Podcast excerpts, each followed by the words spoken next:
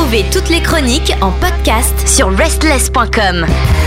Bienvenue à vous toutes et à vous tous dans cette chronique. Ça fait un petit moment qu'on l'a pas eu, je vous l'accorde, mais c'est euh, ça déborde de foot, l'actualité footballistique présentée par Ilan. Salut. Salut Pierre, salut à toutes, salut à tous. J'avais la chiasse, ça fait 30 jours.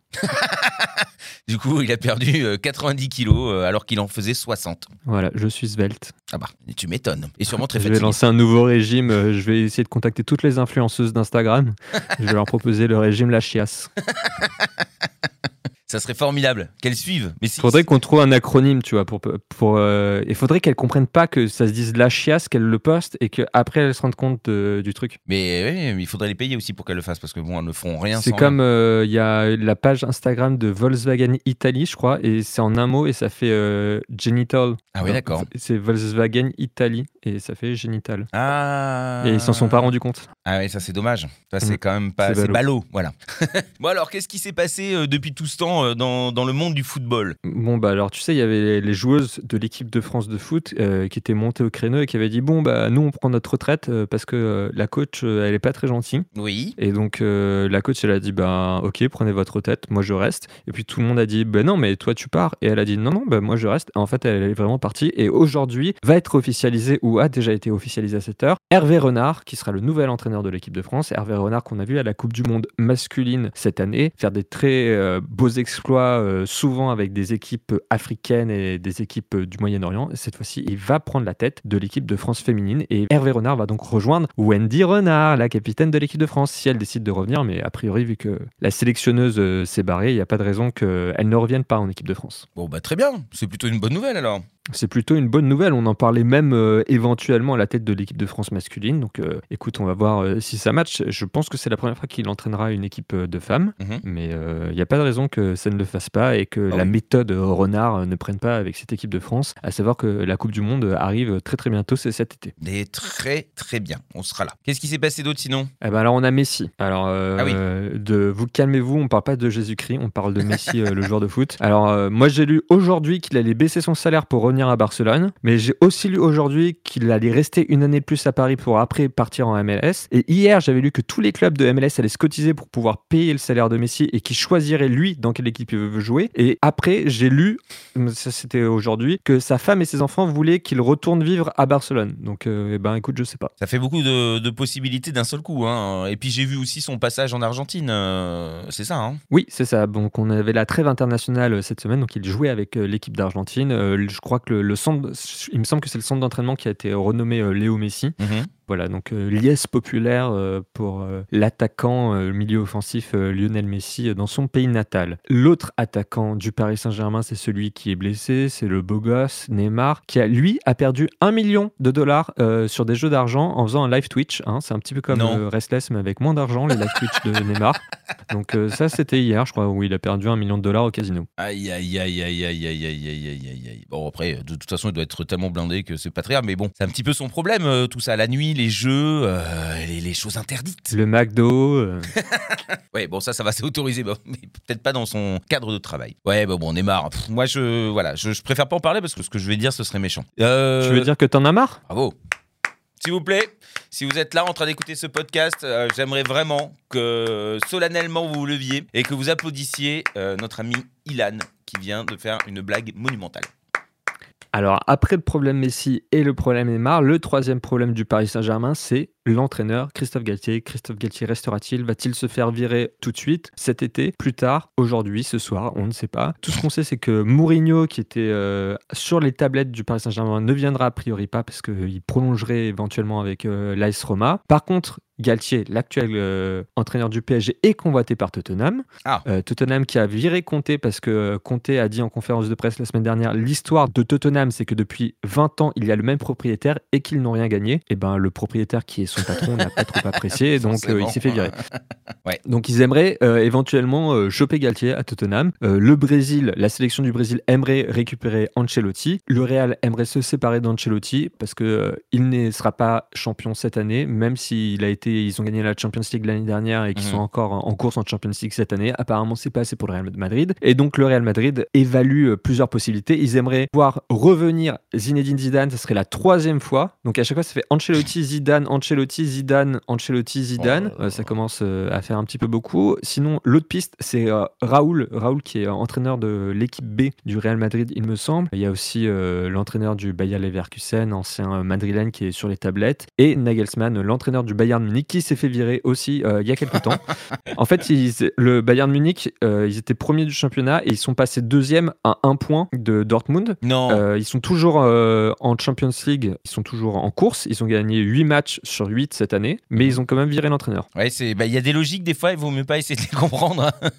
non, puis c'est, bah, je sais pas, ils s'amusent. C'est toujours ce petit jeu là, voilà, tu t'en vas, Ouais, tu reviens. J'ai oublié sur la liste du Real, il y a le fameux Pochettino, tu sais celui qui l'année dernière était entraîneur du Paris Saint-Germain. Oui. Et tu ne devineras pas qui, mais qui a repris le Bayern Munich après Nagelsmann, après qu'il se soit fait virer. D'ailleurs, il a appris par les journaux qu'il était viré. Apparemment, le Bayern Non. Munich voulait faire ça bien, mais ça a fuité d'abord dans les journaux avant qu'ils aient pu lui annoncer. Bah, voyons. Quelle horreur. Non, mais ça, vraiment. En attendant, c'est Thomas Tourel qui reprend Ah, le bah, Bayern Munich. Ah, bah, il est là, lui. Ah, bah, il est, Ah, il est partout. Ah, bah, lui, il est, il est partout. C'est incroyable, hein.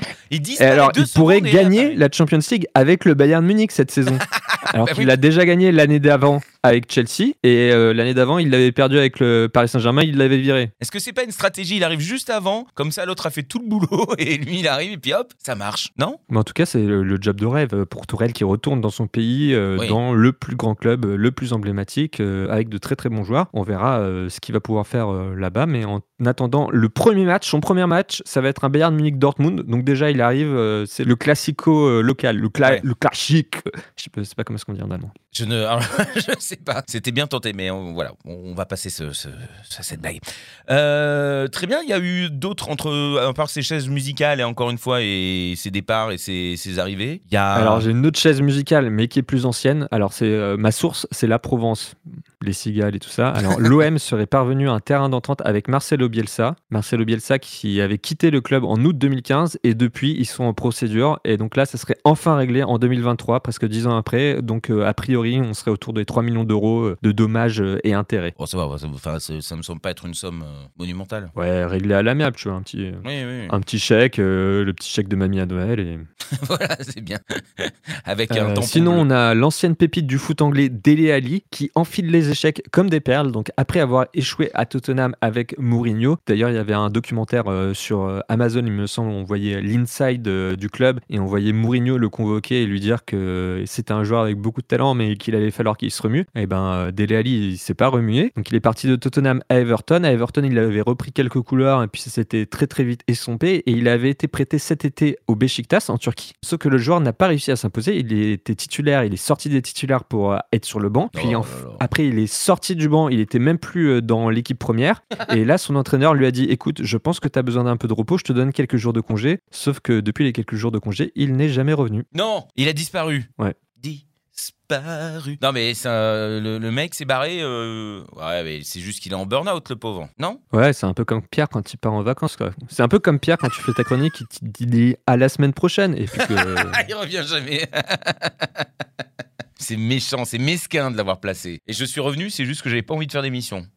Non, mais il y avait la grève. Euh, Oui, alors non, ça, et après, alors ça c'est un petit peu mieux. Du côté de Naples, donc Naples qui fait une saison fantastique, qui sont premiers de Serie A. Et ben du côté de Naples, on n'est pas individualiste, on n'est pas des connards, on est sur un jeu, tu vois, un jeu à l'ancienne, un jeu de passe, un jeu en triangle, un jeu à la collectif. Alors les joueurs ont décidé tous ensemble qu'une fois que le titre serait assuré en Serie A, ils laisseraient à Mario Rui le soin de tirer le prochain penalty afin qu'il ouvre son compteur cette saison, Mhm. parce que c'est le dernier joueur titulaire de l'équipe à ne pas avoir marqué. Bon, bah écoute. Il est euh, défenseur. Ah bah voilà, bah, on, croise les doigts alors. Et puis euh, bravo à toi, à tout le monde, à tout le reste. Mm. Non? Si, si, bravo. Bah Bah, c'est mieux que c'est mieux que le PSG. Bon, voilà. Bon, Alors, Alors, euh, du côté de l'équipe de France, on a revu nos Bleus. On était très heureux. Ça faisait depuis la Coupe du Monde qu'on ne les avait pas vus. ouais. Et nos Bleus se sont imposés lors de leurs deux premiers matchs d'éliminatoire à l'Euro 2024. Un Yes. très abouti 4 à 0 face aux Pays-Bas et un un petit peu plus poussif 1-0 face à l'Irlande. Alors, du côté des satisfactions, on a eu euh, Mike Maignan, le nouveau gardien de l'équipe de France, le nouveau titulaire Ah oui. euh, après euh, la retraite de Mandanda et de Lloris. Et on a vu, bah, déjà, il a fait deux clean sheets et il a arrêté un penalty et il a fait un arrêt décisif en toute fin de match aussi contre l'Irlande. Ouais. Donc, Donc euh, deux premières très très réussies euh, pour Mike Maignan qui euh, va très très vite s'installer. Mike Maignan qui est le gardien du Milan AC, ex-gardien de Lille, très très bon goal. Donc on espère qu'il va continuer sur cette lancée. Ouais. On a vu Griezmann aussi qui était au four et au moulin. De tous les côtés du terrain, il était là. Devant, il était là pour marquer, pour faire des passes, pour tacler. Très belle prestation de Griezmann et des belles premières de Mbappé en tant que capitaine qu'on a vu très très investi avec un rôle peut-être sur le deuxième match un petit peu plus en retrait où